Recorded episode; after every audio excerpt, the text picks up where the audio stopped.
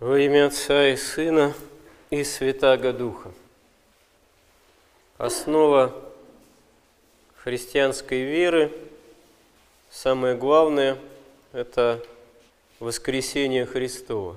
Это, во-первых, само имя Христово, потому что, как говорит апостол, нет другого имени спасительного для человеков, потому что спасение осуществляет никто иной, как Господь наш Иисус Христос, Спаситель, почему мы его так и именуем, и Он же является Сыном Божиим, вторым лицом Пресвятой Троицы, который, будучи Богом, становится ради нашего спасения человеком. И можно сказать, что без Бога, без помощи Божией, человек не может обрести полноту воскресения, полноту победы над смертью, над грехом. Потому что вопрос спасения, вопрос смысла жизни, вопрос бессмертия – это не есть вопрос, а существует ли бессмертие – а есть ли жизнь вечная? А есть ли Царство Небесное? На самом деле это не вопрос, потому что это, безусловно, нам дано во Христе, и недаром проповедь евангельская начинается со слов «Покайтесь, приблизилось к вам Царство Божие, приблизилось к вам Царство Небесное». И пока сам Бог не сошел на землю, может быть, это и был некий вопрос, на который не было такого еще до конца исчерпывающего ответа. Потому что не случайно ко времени пришествия Христа даже внутри Израиля, избранного общества, которому еще начиная с правоцев, было дано единобожие, и в особенности откровение ветхозаветное было ярко выражено в даровании законодательства Моисеева через пророка Моисея. Но, тем не менее, ясное понимание того, что все на самом деле упирается именно в наследование жизни вечной. То есть это главный вопрос. Это есть э, главное истинное вопрошание не только уже новозаветной истории, но еще и ветхозаветной. Но, тем не менее, поскольку победа над смертью, как залог грядущего воскресения из мертвых, еще не была осуществлена до Христа – то вот это ясного понимания даже среди израильтян не было. Было ожидание Мессии. Была такая жажда осуществления правды Божией, но именно как осуществление Царства Божьего на земле. Почему и Мессия прежде всего виделся как земной царь. И Недаром в Древнем Израиле, современном Христу Израиле, э, большое значение придавалось, в общем, такой, ну, можно сказать, родовой жизни, то есть э, наличию детей, потомков, таких вот прямых родословий внутри сохранившихся колен Израилевых. Почему это было так важно? Ну, потому что если о личном бессмертии не было ясного понятия, понимания, то каждый израильтянин чаял, что его потомки прямые доживут до прихода Мессии, и поскольку это будет истинное уже тогда царство, мессианское царство Божие, то имея вот потомков, наследников – ты как бы каким-то образом участвуешь в этом царстве Мессии, имеешь, можно сказать, часть в этом царстве. Хотя, конечно, ну, с точки зрения такой обыденной личностной, что ли, логики, ну, трудно понять, а ну, каким образом, если человек уже умер, он в своих потомках э, принимает участие в царстве грядущем Мессии.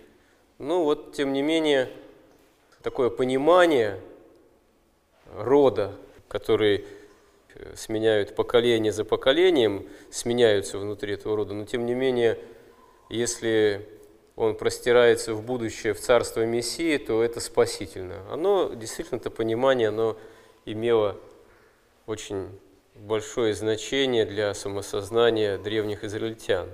И вот когда Господь проповедует о Царстве Небесном, то многие его слова, том числе и то, что Царство мое не от мира сего есть, они вызывают сопротивление в самих израильтянах вызывают сопротивление у тех, кому, казалось бы, единобожие было дано, кому потенциально было обещано спасение в том, что придет Мессия, Избавитель.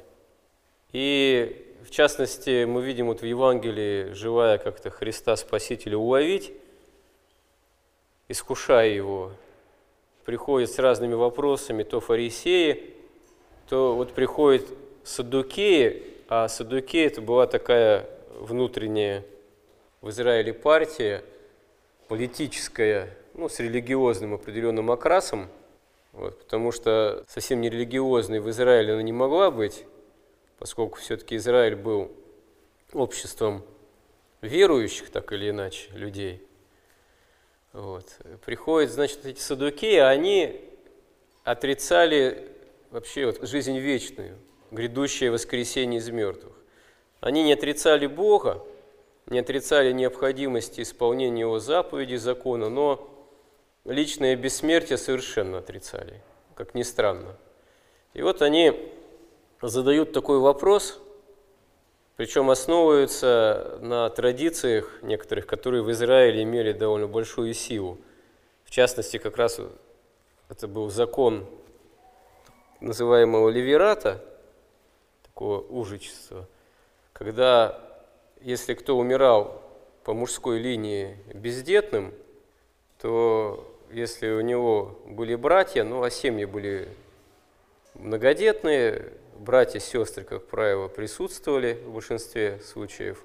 Ну, если кто-то умирал бездетным, то его брат должен был взять его вдову себе в жены и от этого брака нового первенец, если рождался, то он считался сыном вот этого почившего и продолжателем рода.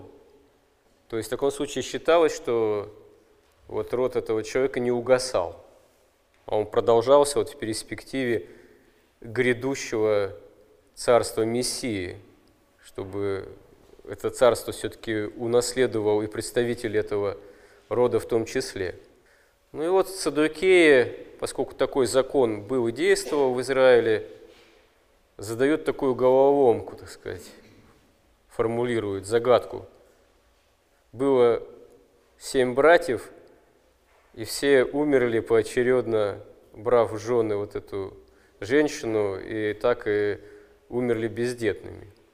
Ситуация, конечно, несколько фантастическая, вот, но главный вопрос-то у Садукеев, ну а вот во время всеобщего воскресения из мертвых, чьей же она будет женой тогда, эта бедная вдова?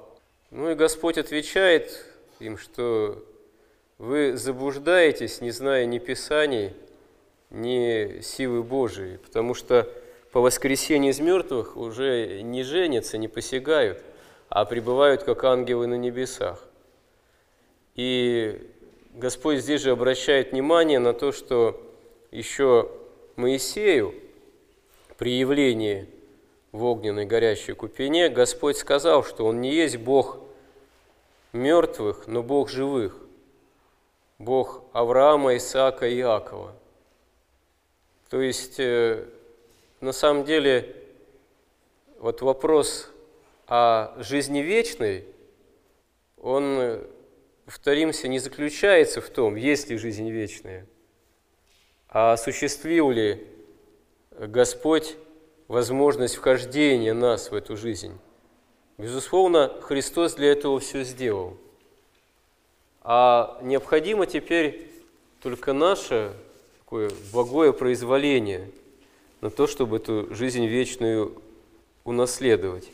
Как говорит апостол, «Ибо кто любит жизнь и хочет видеть добрые дни, тот удерживай язык свой от зла и уста свои от лукавых речей, уклоняйся от зла и делай добро, ищи мира и стремись к нему, потому что очи Господа обращены к праведным, и уши его к молитве их. Но лице Господне против делающих зло, чтобы истребить их земли. И кто сделает вам зло, если вы будете ревнителями доброго? Но если и страдаете за правду, то вы блаженны, а страха их не бойтесь и не смущайтесь.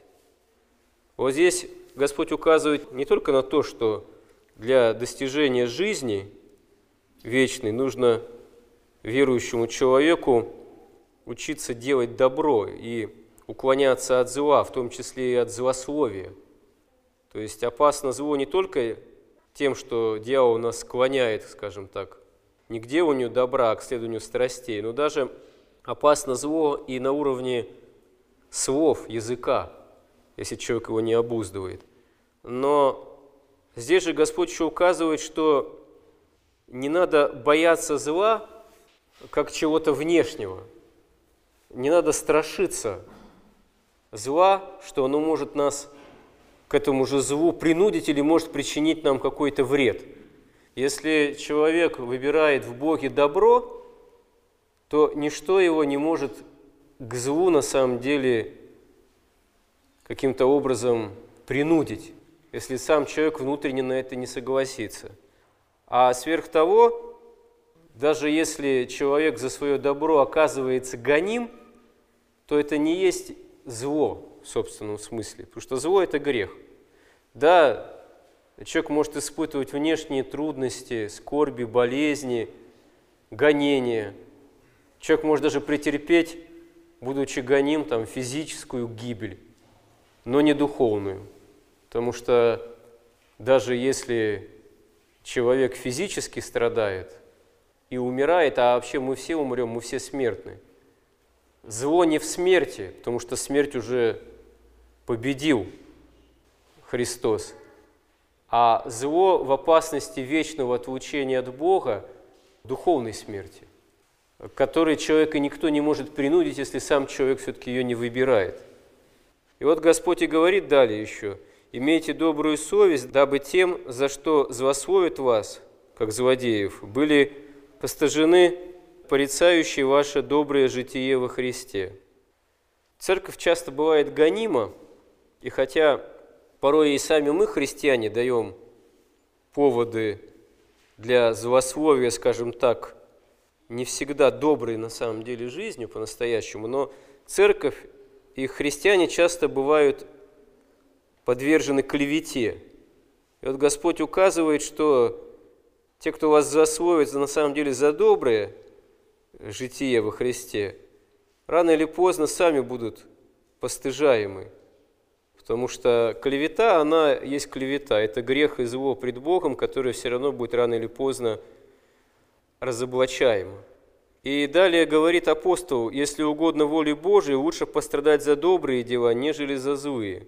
Потому что и Христос, чтобы привести нас к Богу, однажды пострадал за грехи наши, праведник за неправедных, быв умерщвлен во плоти, но ожив духом, которым он и находящимся в темнице духом, сойдя, проповедовал – некогда непокорным, ожидающим их Божию долготерпению в дни Ноя во время строения ковчега, в котором немногие, то есть восемь душ, спаслись от воды.